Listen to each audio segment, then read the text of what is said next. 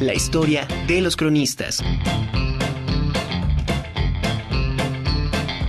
El pasado 5 de febrero se celebró el 106 aniversario de la creación de la Constitución Política de los Estados Unidos Mexicanos de 1917 y que entró en vigor el primero de mayo de ese mismo año.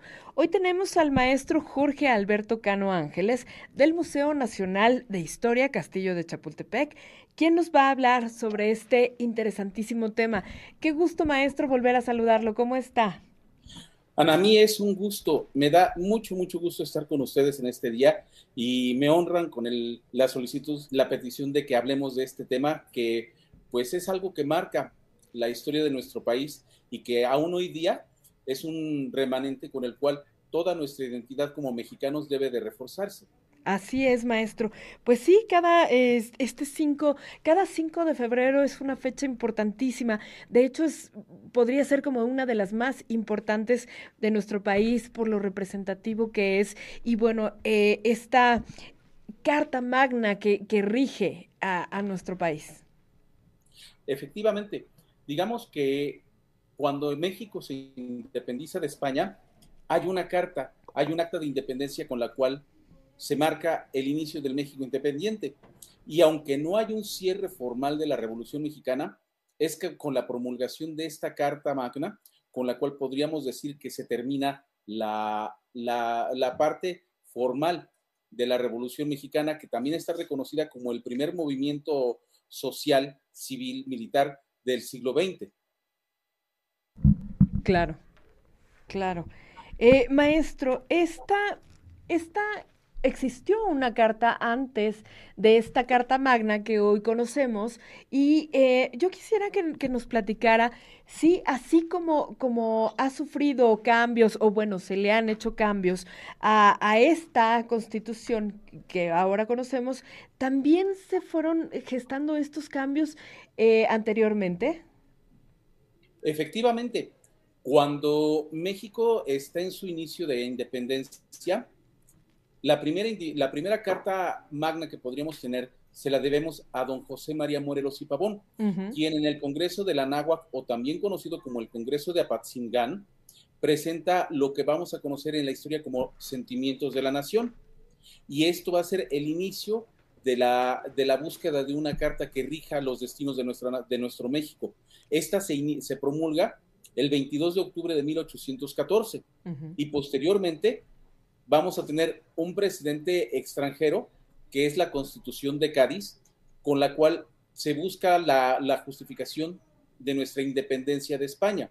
Algo que mucha gente no sabe es que aquí en la Ciudad de México, la plaza más importante de, aquí, lo que llamaríamos el Zócalo, su nombre es Plaza de la Constitución, y muchos creen que se refiere a la Constitución de 1917, cuando en realidad estamos hablando de la Constitución de Cádiz con la cual México logra un motivo para independizarse de España con las reformas borbónicas que estaban afectando mucho a lo que era el virreinato de la Nueva España.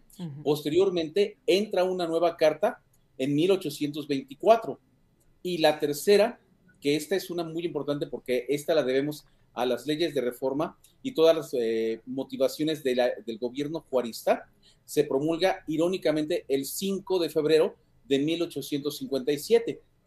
Tal vez por esto más adelante cuando el Congreso Constituyente en Querétaro jura esta nueva, eh, la nueva carta, la que nos rige actualmente, se jura el 5 de febrero y posteriormente entra en vigor un mes después. Ok, excelente.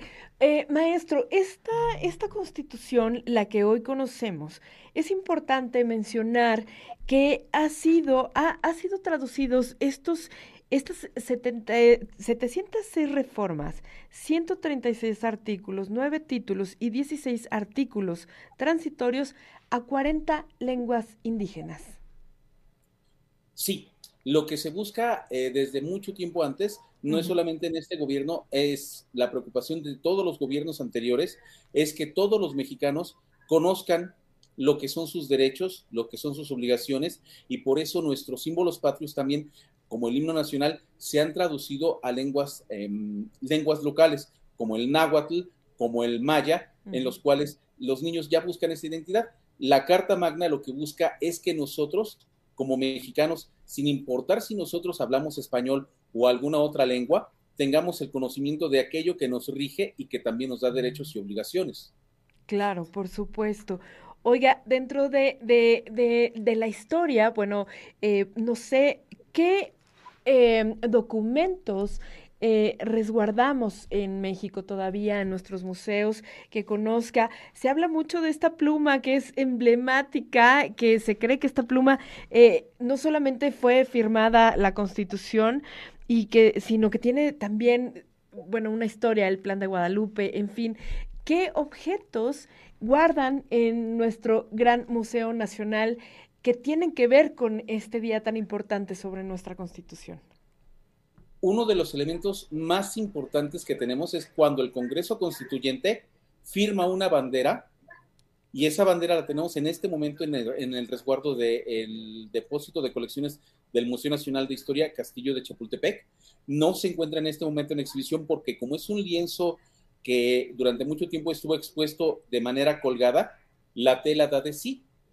Ahora lo que pretendemos es en una nueva museografía, tal vez más adelante exhibirla en algún, periodo, en algún momento que, nos lo permita el discurso museográfico del museo.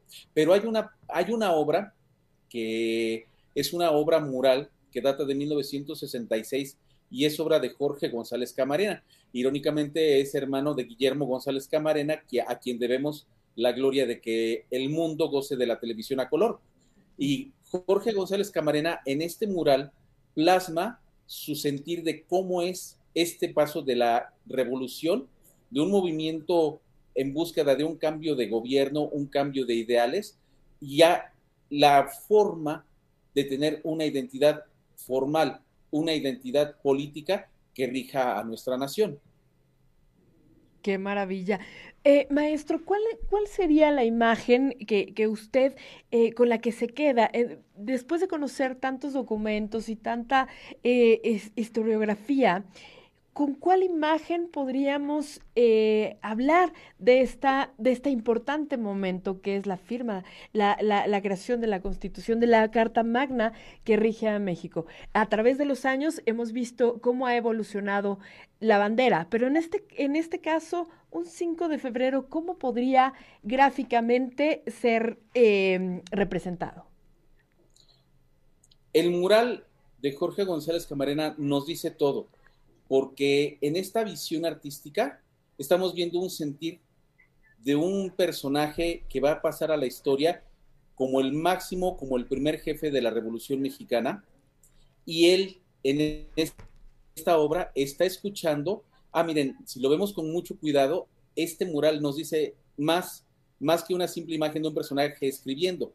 Si vemos con cuidado, es el primer jefe, Venustiano Carranza, escribiendo la Carta Magna veamos que hay un escritorio y de ese escritorio están cayendo papeles negros que consideramos lo viejo, lo obsoleto, lo que ya no sirve. Y al caer, están cayendo sobre unas construcciones que representan el sistema económico porfiriano, en el cual las tiendas de raya y las haciendas hacían menos a la sociedad mexicana, a la clase baja.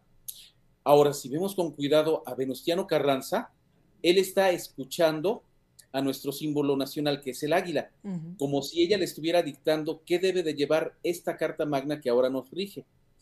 Pero veamos más abajo del águila y vamos a ver al Congreso Constituyente cómo se está difuminando, volviéndose el plumaje de esta águila. O sea, la nación la estamos haciendo todos.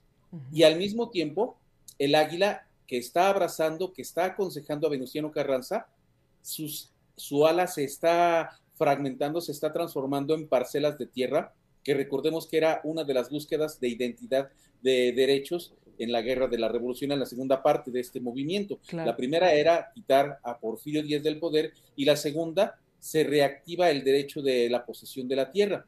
Y de estas parcelas de tierra veamos cómo sale una mano que nos recuerda el voto popular, el derecho, y al mismo tiempo están unos militares, unos soldados revolucionarios que van de salida con esto estamos viendo que Jorge González Camarena dice, el movimiento militar ya terminó. Es el momento de darle paso a la política, al orden, a todo aquello que siempre viene en un movimiento armado. Aunque hay, un hay una parte que nos incita a la guerra, llega un momento en el que tenemos que obedecer, tenemos que encontrar una guía y que esta guía rija nuestros destinos. Ese es el mensaje que Jorge González Camarena en esta obra tan importante le da a todos los visitantes, a todos aquellos que ven este mural, sea en vivo aquí en el castillo de Chapultepec o a distancia gracias a ustedes que nos permiten transmitirlo gracias a la, tecnología del Internet. Qué maravilla. La verdad es que sí es, sí es una, una, una imagen muy fuerte que dice todo, todo lo, que, lo que necesitaríamos conocer y qué enriquecedor y qué grato, de verdad, maestro, eh, escuchar esta, esta descripción de la pieza, eh, pues, pues por usted, porque sí, eh, conocedor y bueno, nos encanta que esté en la conjura de los necios. Le agradezco muchísimo, como siempre, maestro, que nos haya compartido sus conocimientos y pues hablar sobre esta, sobre este día tan importante, porque muchas veces no, no nos detenemos a pensar, ¿por qué no trabajamos el lunes? ¿No? Entonces es importante decir que esto, eh, bueno, es un día de asueto, pero hay una razón de ser, ¿no? Una razón importantísima.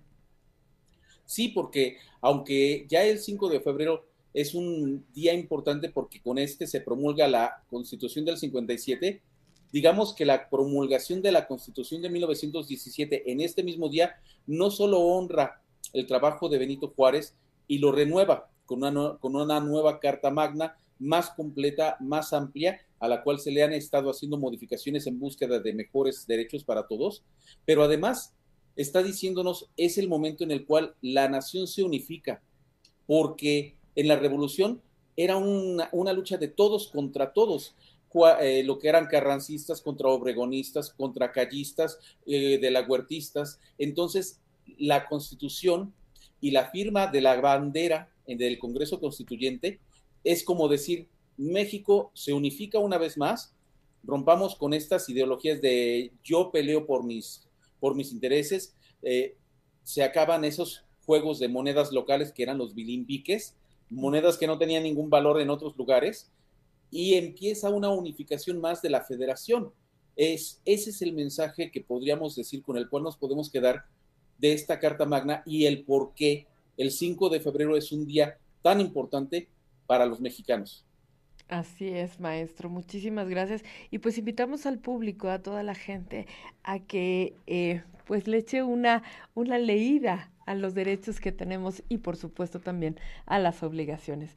Maestro, le agradezco muchísimo como siempre, maestro Jorge Alberto, eh, por estar en la conjura de los necios. Un abrazo enorme, con todo cariño, hasta el castillo de Chapultepec. Muchísimas gracias, es muy, es mutuo, un abrazo para todos ustedes y en su nombre llevan el gran compromiso, porque así ahora la conjura de los necios es el recuerdo de que unos necios se levantaron en armas para la independencia de nuestra nación y otros necios buscaron que nuestro, nuestro México tuviera actualmente lo que nos permite gozar de esa soberanía y esa Carta Magna que ahora nos rige. Así es. Muchísimas gracias, maestro. Como siempre, de verdad, un gusto escucharlo. A la orden.